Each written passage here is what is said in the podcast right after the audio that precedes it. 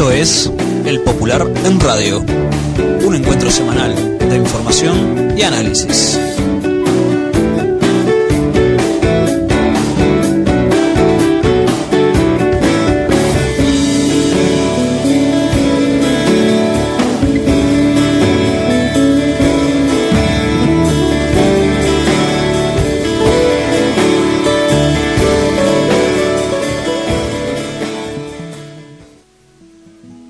Buenos días a todas y todos. Esta es una nueva edición del Popular en Radio, un espacio de comunicación con los comunistas, los frente amplistas, los militantes sindicales y sociales y con todos los hombres y mujeres interesados en la política y en profundizar el proceso de cambios en nuestro país. Agradecemos todos los mensajes recibidos por mail, por teléfono y personalmente. Esto es El Popular en Radio buenos días, como todos los martes y los viernes a las 12 estamos aquí en CX30 Radio Nacional en el estudio José Germán Araujo para eh, compartir con ustedes esta media hora de comunicación. Les mandamos un abrazo muy grande a las y los compañeros de Tacuarembó con los que estuvimos compartiendo este domingo un, un acto muy muy lindo, muy emotivo, muy muy combativo también eh, allí en, frente, en la calle frente a la sede central del Frente Amplio de Tacuarembó.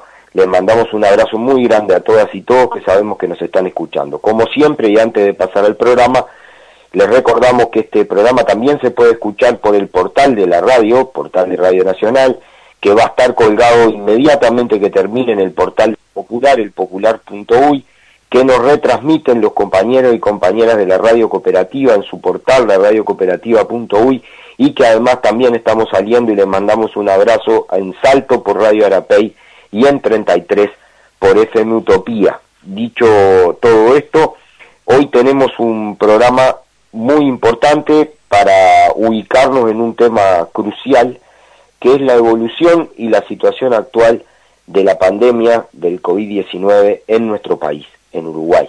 Nos acompaña para eso un, queridísimo compañero con el que trabajamos juntos y militamos juntos desde hace muchos años y que ustedes han leído en varias notas en el Popular. Nos referimos a Miguel Fernández Galeano, ex viceministro de Salud Pública de nuestro país y consultor eh, internacional para la Organización Mundial de la Salud y la Organización Panamericana de la Salud. Muy buenos días, Miguel.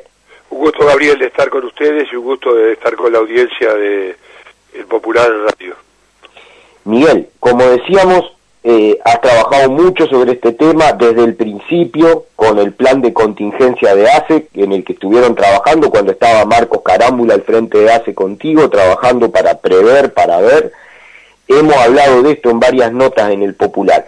¿Cuál es la situación hoy, semana 35?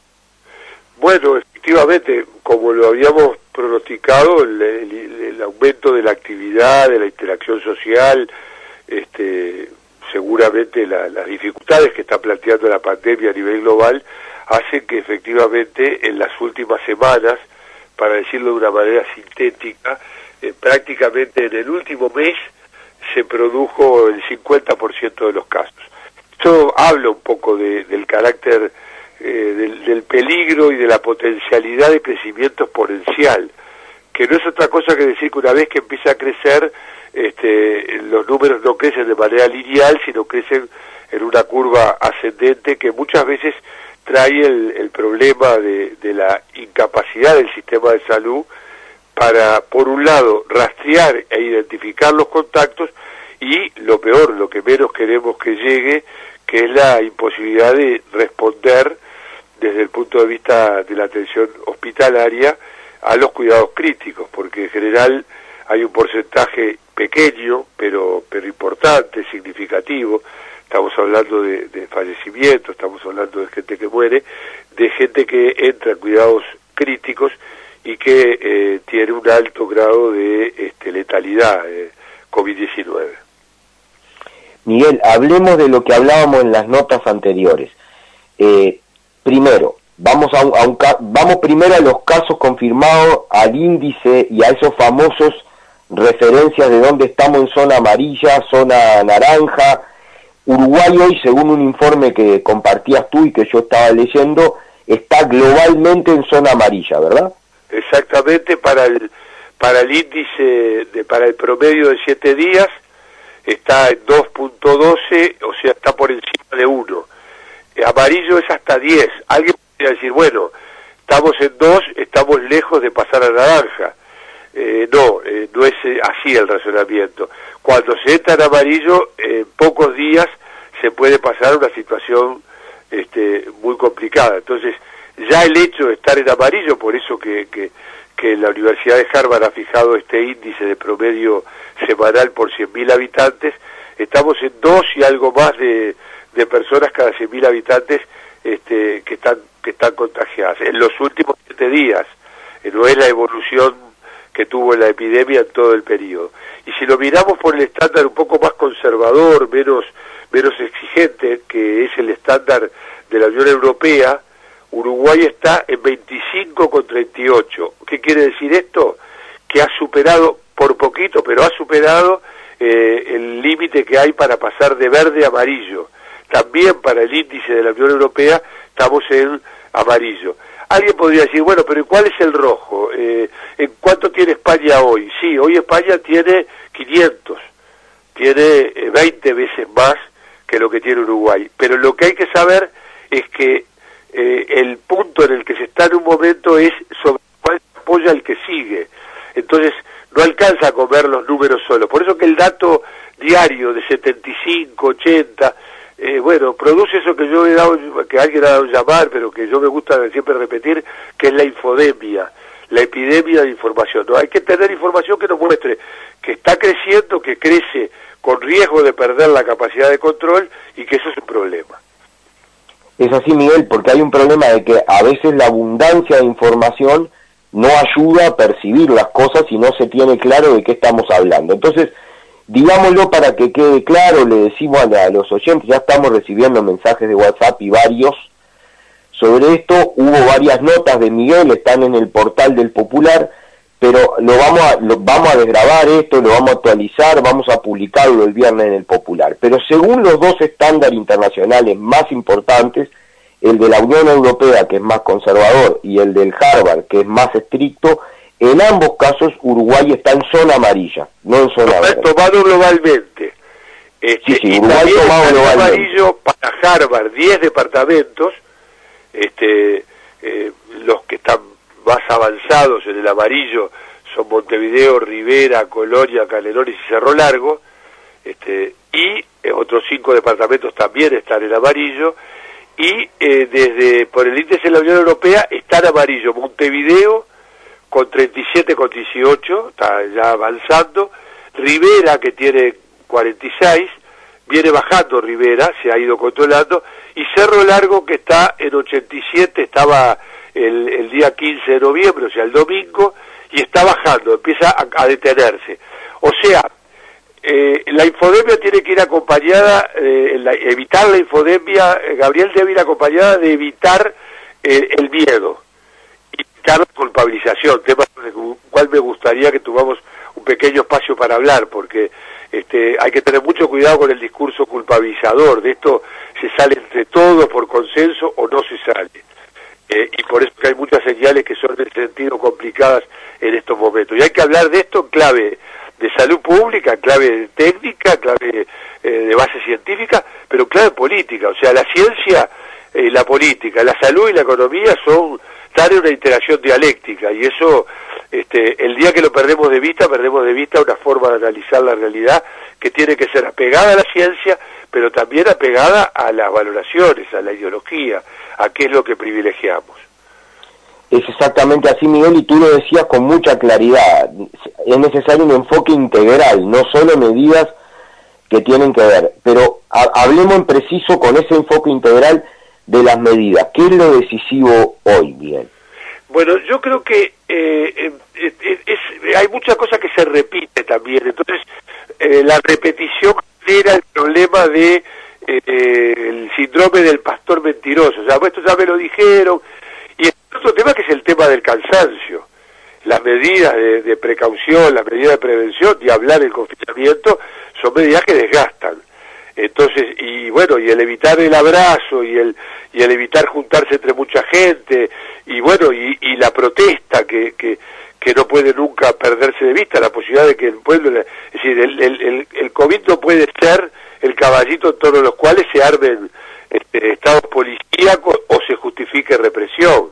Este, quiero decirlo y adelantarme a ese tema. Toda mi convicción respecto a advertir de los problemas sanitarios, que la hemos estado haciendo con los compañeros frente amplistas. Anoche tuve una hermosa reunión por Zoom con la Mesa Política Departamental de Canelones, con, con más de 40 compañeros, un intercambio muy interesante.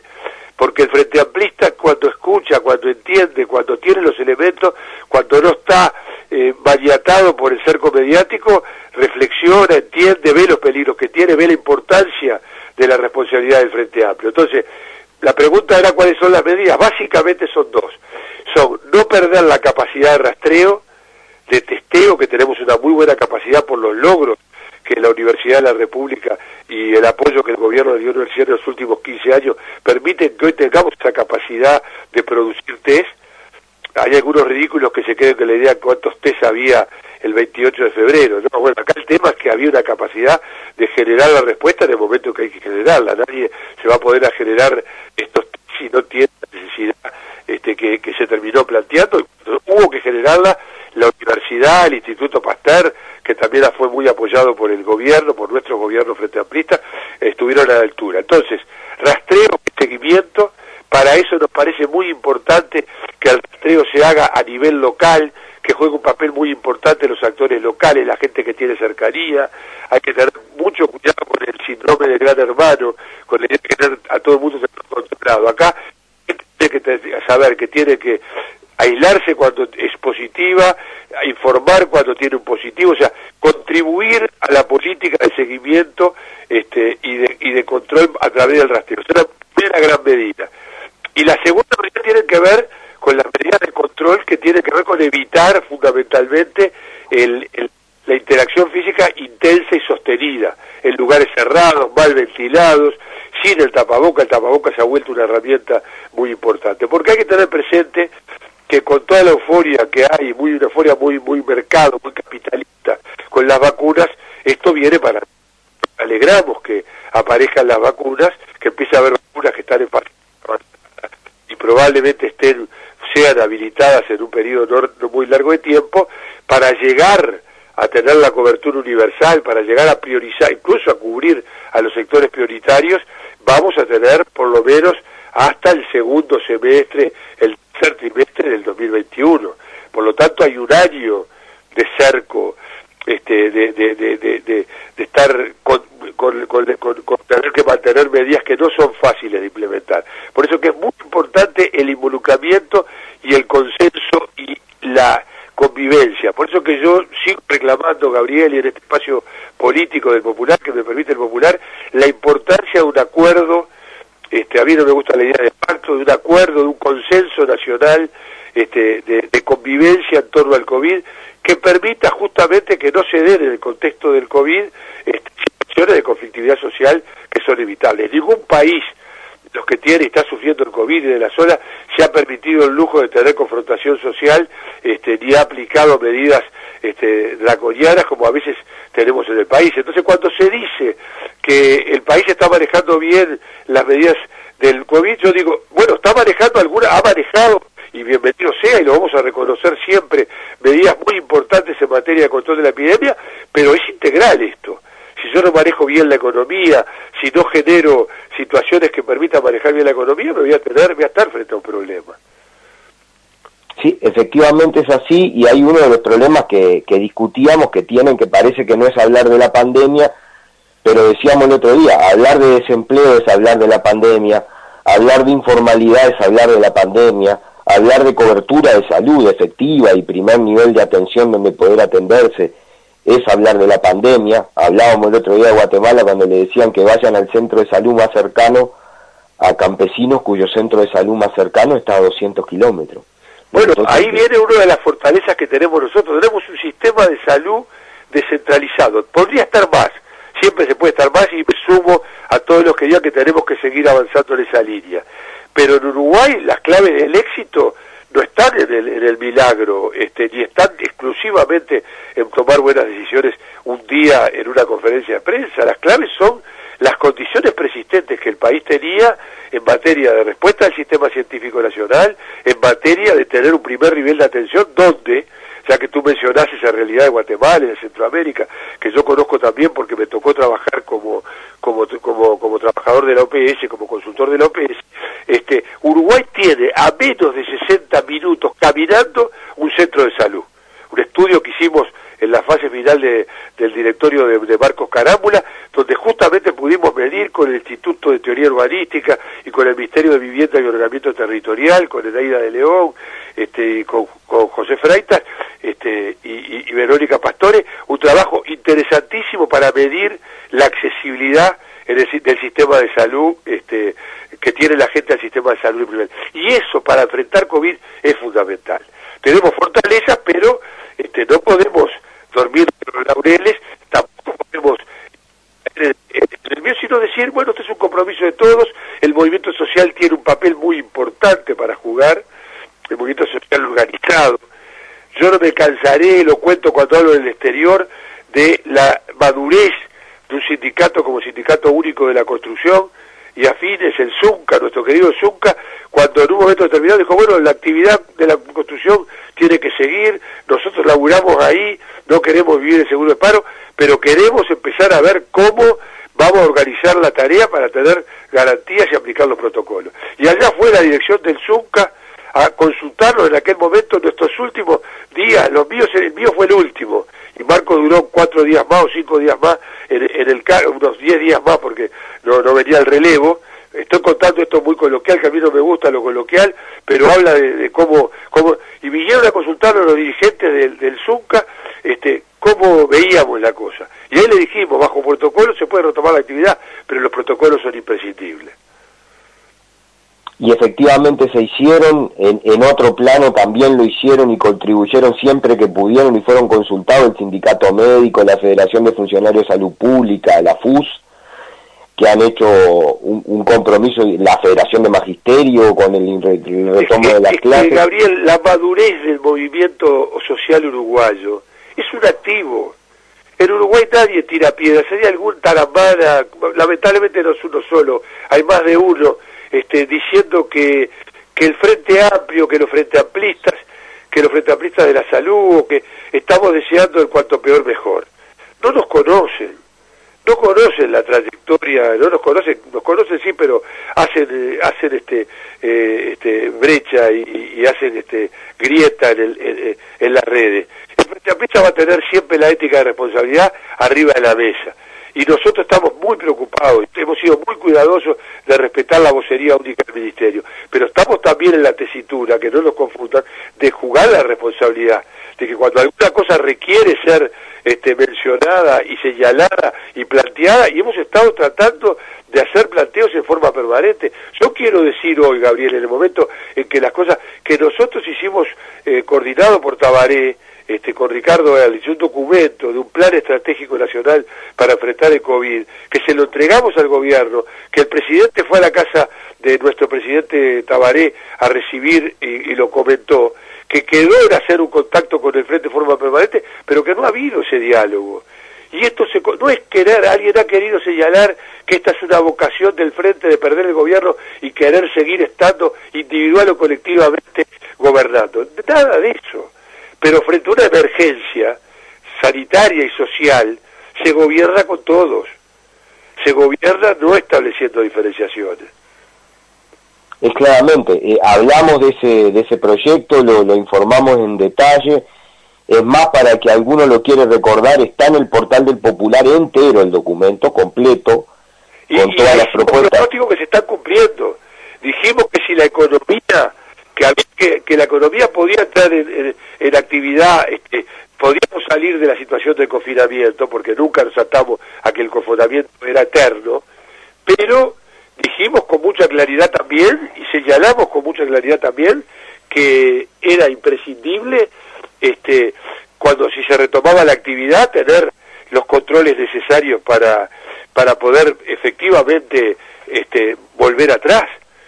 Entonces, eh, en, ese escenario estamos y en ese escenario convocamos desde este espacio que sabemos que es muy escuchado fundamentalmente por los militantes, por esos reproductores del punto de vista del Frente Amplio, convocamos activamente al hecho de combinar actividad responsable, sin caer en el miedo, sin la estigmatización, con responsabilidad, sin dejar de movilizarnos y de expresar nuestro punto de vista, pero sabiendo que estamos en una situación, que entramos en una situación complicada, que es responsabilidad de todos, no solo del gobierno, es responsabilidad de todos este, responder con, este, con la ética este, y con, el punto de vista y el conocimiento que los frente amplistas desde siempre hemos actuado. Miguel, para los minutos que nos quedan, una mirada a la región y particularmente a la región. Estamos con dificultades muy grandes alrededor, ¿no? Con dificultades muy grandes de tipo diverso y que no tienen que ver con que uno acomode el discurso al signo político de los que están. La verdad que no, no sabía que vas a preguntar esto, no, no es un tema, pero te digo así a boca de jarro dos cosas. El negacionismo de la derecha conservadora, fascistoide, fascista, este, que puede haber estado con, a nivel de, Estados Unidos y, de Brasil, es letal. Ahí tenemos el peor resultado este, general de, América Latina. Grandes problemas donde los sistemas de salud son débiles, donde la apuesta y donde no hay institucionalidad. Toda buena parte de América Latina y, y donde se ha desmontado el sistema de salud. Y lo tengo que decir con mucha claridad.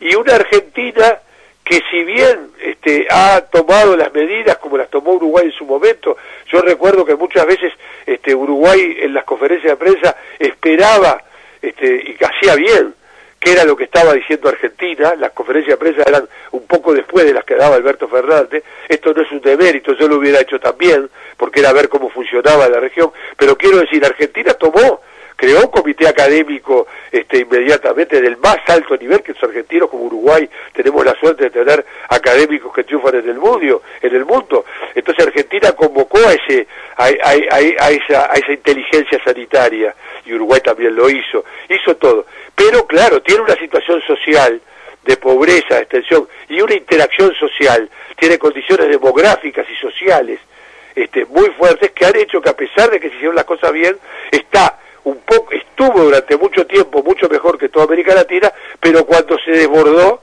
el tema se complicó mucho. Y en Uruguay, sin, sin, sin caer en el, en, el, en el fatalismo, si se desborda, vamos a tener problemas también serios, porque los hospitales, por mejor equipados que estén, por mayor capacidad de respuesta que hay, cuando se desborda, se desbordan y esto lo quiero decir con mucha responsabilidad, que tener mucho cuidado en cómo se dice, yo agradezco el, el espacio, porque a veces uno lo tiene en los medios, pero no sé si queda clara la idea de, de este payasazo general de América Latina, Gabriel.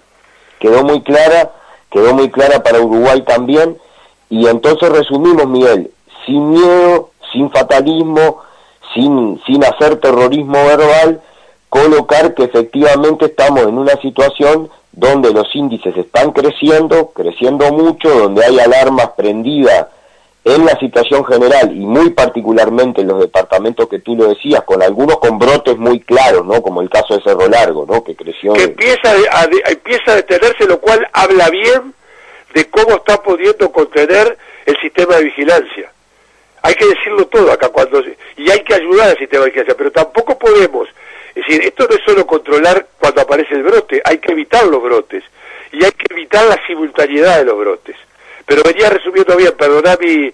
no, no, no, está bien, era para, para tener ese resumen y decir que vamos a estar eh, convocándote tanto en la radio como en el como en el, en el popular impreso porque creemos que es muy necesario que se escuchen como tú decías todas las voces en esta en esta discusión y podamos ir colocando a nuestros compañeros y a nuestra gente también con la información precisa y con toda la, visión. Yo te agradezco muchísimo estos minutos y te vamos a seguir convocando. ¿Cómo no? Y, el popular en las redes, que llega mucho, también aprovecho a decirte, arriba el popular en las redes. Bueno, le mandamos ahí un abrazo, ya nos están escuchando y van a tomar esto las compañeras que están trabajando en el portal con Victoria Alfaro a la cabeza Así que un abrazo. Gran figura, gran figura, Victorita. Un abrazo grande. Un abrazo grande, Miguel. Muchísimas gracias. Nos reencontramos nosotros el martes, con todas y todos. Un abrazo grande. Esto es El Popular en Radio.